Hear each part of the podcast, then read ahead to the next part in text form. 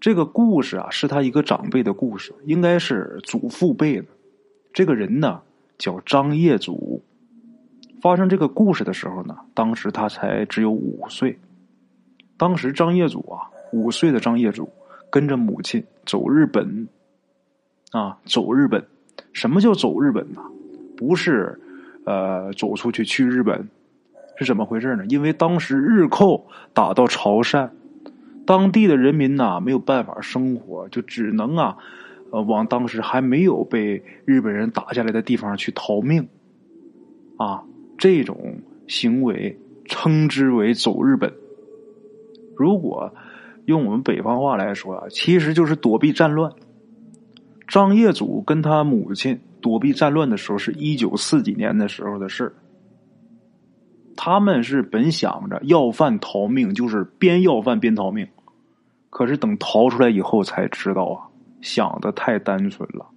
当时是乱世啊，即便当地没有被这个日本人侵占，日本人还没有打到，可是这满街逃难的这些难民呐，靠要饭，当地人想施舍也施舍不起呀。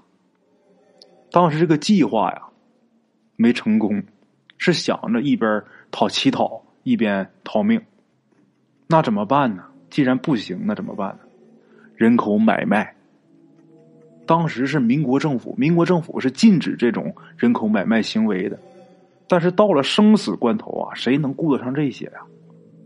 简单点儿说，如果说被人买走的话，还有一线生机；如果没人买的话，那肯定就是等着饿死了。好在啊，这些逃难的人呐，大部分都是妇孺，这女人就不必说了。肯定是有人买，买女人呢回去当老婆的，年轻的当老婆，岁数大点的买回当老妈子、当佣人、当女佣，这个好卖，不在话下。这小孩啊，买回去有的是给人当儿子，有的是买回去当童养媳。就这个女人和孩子，一般都会被人给买走。买的这些人呐，好多也都不是专业的人贩子。只不过是当地的普通人，所以啊，他们买人只是买自己需要的。怎么说呢？就比如说这家需要一童养媳，那他就买一小女孩这小女孩如果是一家三口逃难的，逃到这儿，那对不起，我只要这小女孩那俩我不要了。张业祖跟他母亲也是，在街上自己头上插上这草棍啊，等着被人家给选啊。选中好买走，没办法啊，为了活着呀，那不能眼瞅着自己孩子饿死啊，卖吧。没想到第二天就有人来了，很快来是选这个母亲，选母亲干嘛呀？去做老妈子。那母亲舍不得自己这孩儿啊，你把我买走了，生我这孩子怎么办呢？其实啊，他也知道啊，最后肯定是要跟这孩子分离的。但是他还想亲眼看看这个孩子是被什么人给买走了。一来，万一自己以后渡过难关了，还有个地方去找去；二来呢，想给孩子挑一个好人家。好在呀，这种买卖人口不经人贩子，他自己还是有自由的。这人来买老妈子，他也没去。他说想看自己孩子寻一人家之后，再考虑自己。啊，那他不去，人家那当时卖卖人的多的是，那你不去算了，我找别人去。啊，不去是不去，但是有这个客观条件约制着。怎么的呢？虽然母子现在在一起，但是饿呀，饿吃什么呀？每天就是要饭，要饭呐。咱刚才说了，那不是那么好要，那么多难民呐，每天只能要那么一丁点儿食物。这当娘的就一口不吃啊，都给这孩子吃。就这么的，张业祖那时候五岁嘛，五岁小孩啊都吃不饱。大伙想一想，那能能要了多么点东西？等到了第三天，别说小孩了，就他母亲啊，一时一时的犯晕呐。我说这犯晕可不是眼前一黑，就真的昏过去，昏过去一会儿，这人再醒，那人就已经饿不行了。就在这天。来了个人，这人看这个样子啊，五十多岁这么一男的，就看上这小男孩了，看上这张业祖了。啊，这个人呐，看这个穿着打扮，很普通的农民。那他买孩子干嘛？没儿子，他想买个孩子回去当儿子去。当时人的这个观念，无子等于无后，这是大事所以啊，虽说是老农民，自己条件也不好，但是怎么想法也凑点钱进城来买一个。张业祖他娘啊，一看这个人面相很忠厚，这一聊啊，就是种地的农民，那么说也就是正正经经、规规矩矩的人家。而且啊，一看这人五十岁没儿子，那以后也不可能再有了。那么如果儿子去他家的话，不会受委屈。就这么的，这当娘的狠狠心，就让让这个这男的把孩子带走。啊，大人呢可以理性的去判断一件事，但是小孩他不懂啊。这个让这个张业祖跟着这个伯伯走，张业祖就不听啊，最后就骗他说去给你买好吃的。这小孩才高高兴兴的跟着去。走到路口，这五十多岁的这男的呀，给这个张业祖买了一点糕点什么的。买了以后啊，这个老爷子就以为这孩子得吃啊，啊，这男的付钱。这一付钱，再一回头，这孩子不见了。再一看啊，这孩子在往那往回跑呢。这糕点给到他手，他没吃。拿着吃的跑回给他妈吃，哎呀，他妈一看孩子拿吃的跑回来，难过的都不行啊，抱着这孩子就哭，自己儿子嘛，小孩嘛，大人抱着一哭，他不明白怎么回事他也跟着哭啊。这男的一看这不行啊，我这花了钱了，你得让孩子跟我走啊，啊，这孩子不走，用软的不行就硬抱。这一抱这孩子，那这娘俩哭的更厉害了。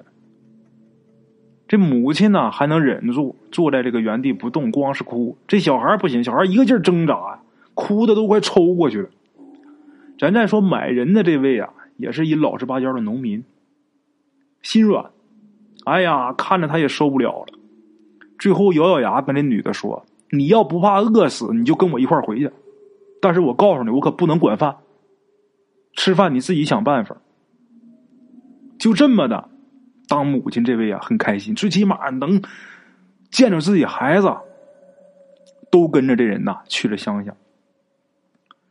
到乡下以后啊，慢慢知道这个人姓肖，啊，老肖呢五十多岁没儿子，张业祖呢他买回来之后啊就算是自己儿子了，到这改姓改叫肖业祖。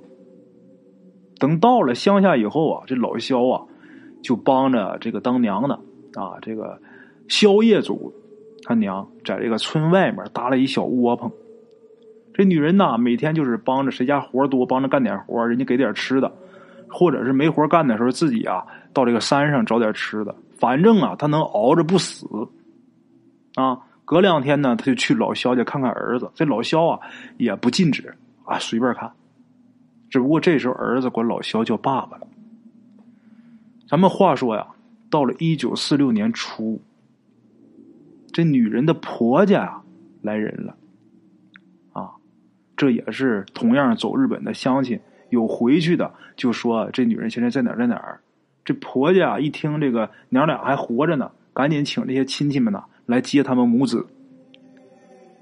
那来接老肖不愿意呀。是吧？就说那女人你们可以接走，但是这孩子是我儿子了。那这孩子家这个亲戚不干，就这孩子是我们家我们老张家孩子，他父亲单传就这么一个孩子。你说你留下了，我们家绝后了。这女人你可以留下，但是孩子我们必须带走。哎呀，这一说呀，老肖一想，他到底是老实人呐，是吧？不能为了让我自己有后，让人家绝后啊。说到最后没办法了，就同意他们呐，娘俩都回去吧。这几年呢，这老肖跟这孩子处出感情了，还怕这孩子路上受委屈，然后人老肖啊，把自己这点积蓄啊，又拿出一大部分呐，给这这些人，就让他们在回去的路上给这孩子买点零嘴吃。哎呀，这母子感激不尽呐，跪地上给老肖磕个头啊，就回去了。回去之后也一直很感激老肖，很念着这份情分。人家救娘俩一命，啊，总想着去这个福建看看老肖。可是呢，等孩子长大以后就当兵了。当时咱们国内总是搞运动，这个跨省找个人呐，属实是不容易。最后等这个张业祖当兵复员以后啊，已经是八十年代了。那会儿这社会人口啊流动是很自由的。这张业祖回来以后啊，复员以后就去福建去找老肖去了。可是到那儿一问呐，这老肖早死了，他家人也早都搬走了。就是他有老肖有一女儿，也早就搬走了，还有其他的这些亲戚啊，本家也都没有了。张业祖又问老肖坟在哪儿啊？那些人也说不知道，因为当地修水渠，这村子都搬迁了。这村里的坟地啊，具体谁搬到哪儿，只有本家知道，那别人都不知道。那既然找不到老肖的家人，也就不知道老肖的坟在哪儿。张业祖啊，挺无奈的，回去了。回去跟自己老娘一说呀，老娘也挺难受的。打那以后啊，隔个一年半载的，只要有点时间，张业祖就去福建去找找去。可是，一直都没找到。他自己复员回来啊，应该是安排了一个不错的工作。可是他没干，他自己做生意啊。到了九十年代的时候啊，张业祖就已经很有钱了。大伙想想啊，九十年代自己能有车的有几家啊？有了车以后，那更方便了。只要是闲下来，他就开车呀，带着母亲去福建。这也是他母亲自己强烈要求的啊，想去。就这样，又过了两三年，还是没找着。话说，又有这么一回啊，这老娘还有张业祖这娘俩开着车又奔福建。当时这个交通建设没那么好啊，这高速什么也不像现在这么发达呀。绕路呢，就把这个娘俩都给绕累了。然后就把车停下来休息，这一休息呢，这娘俩都睡着了。张业祖就梦见老肖了，老肖呢穿一个小小褂啊，啊，穿一裤头，一身水呀，看这样子挺惨，也不说话，就一个劲儿拉这个张业祖的衣裳。可是啊，张业祖想跟这个老肖说话，老肖又好像听不见。反正这梦啊是挺郁闷的，这么一个梦。醒了之后一回头，这老娘也在后面也睡觉呢啊，他也没敢打扰，就想下车去抽根烟。这时候母亲就醒了，然后这个他娘就跟他说呀，他妈就说我做了个梦。结果啊，这当妈的把梦这一说呀，这张业祖很惊讶，俩人做的梦一模一样，这一对呀，娘俩都很惊异。这母亲就哭了，就说老肖是好人呐。他怎么死了以后这样啊？他是被淹死的吗？他儿子想事情比较周密一点，他就想啊，我来福建这么多回了，我都没梦见过老肖，这次我梦见了，是不是老肖就在附近呢？跟他娘一说呀，这老太太马上就说去找去，找去啊！张业祖就赶紧去找去。果然就在他们停车这个啊不远的地方找到一片坟地，有坟地就好办了。开车到附近村子去问问问那片坟地是哪个村子的。等问清楚之后啊，张业祖娘俩进村去打听去，打听老肖。问了几个人呐，都说不知道。后来问到一位老人，这老人有印象，就说对，是有那么个人，几十年前搬过来的，早死了。然后就问这老人，那他家人呢？他就有个闺女，这闺女嫁挺远的地方，嫁哪我们也不知道，反正早就不回来了。谁知道哪个是他坟呢？这下啊，就连村子的老人也不知道到底哪个是老肖的坟。那么这个线索啊，就只有是找到老肖这个女儿，才能找到老肖的坟。啊，好在啊，有钱好办事啊，问一问啊。知道老肖女儿有一同学，知道他这同学的地址，然后啊，这个张业祖开车带老娘去他同学家问，他这同学呀就联系到了这个老肖女儿的这个工作单位，啊，然后这娘俩开车又奔老肖女儿工作单位去了。到那儿人一说下岗了，啊，不过呢，给提供了他们家的住址和联系方式。这一下就把老肖女儿给找到了。等见面以后啊，张业祖还管老肖的女儿啊叫姐姐。这姐弟俩见面都很激动啊。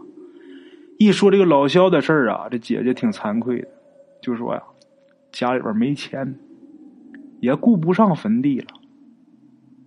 然后张业祖就说：“我掏钱，啊，咱去把咱爹那坟呐找出来，找出来再重新找个好地儿给他好好安葬一下。”啊，一听弟弟说掏钱，姐说那行啊，是吧？老肖这女儿，这算他这这也算是姐姐啊。说行，那我知道地方。结果开车去，等到那一看，就说坏了，怎么呢？几十年没人管呐，这河水早把这坟呐给浸了，现在坟已经看不出来，都被水给淹了。然后赶紧呐，雇人排水，挺大一工程啊，然后起棺，另外又花大价钱找了一个好地方，给这老肖给安葬了。啊。这故事啊，灵异成分并不多，就是梦到老肖那会儿啊，挺灵异的，啊，那么讲这故事为什么呀？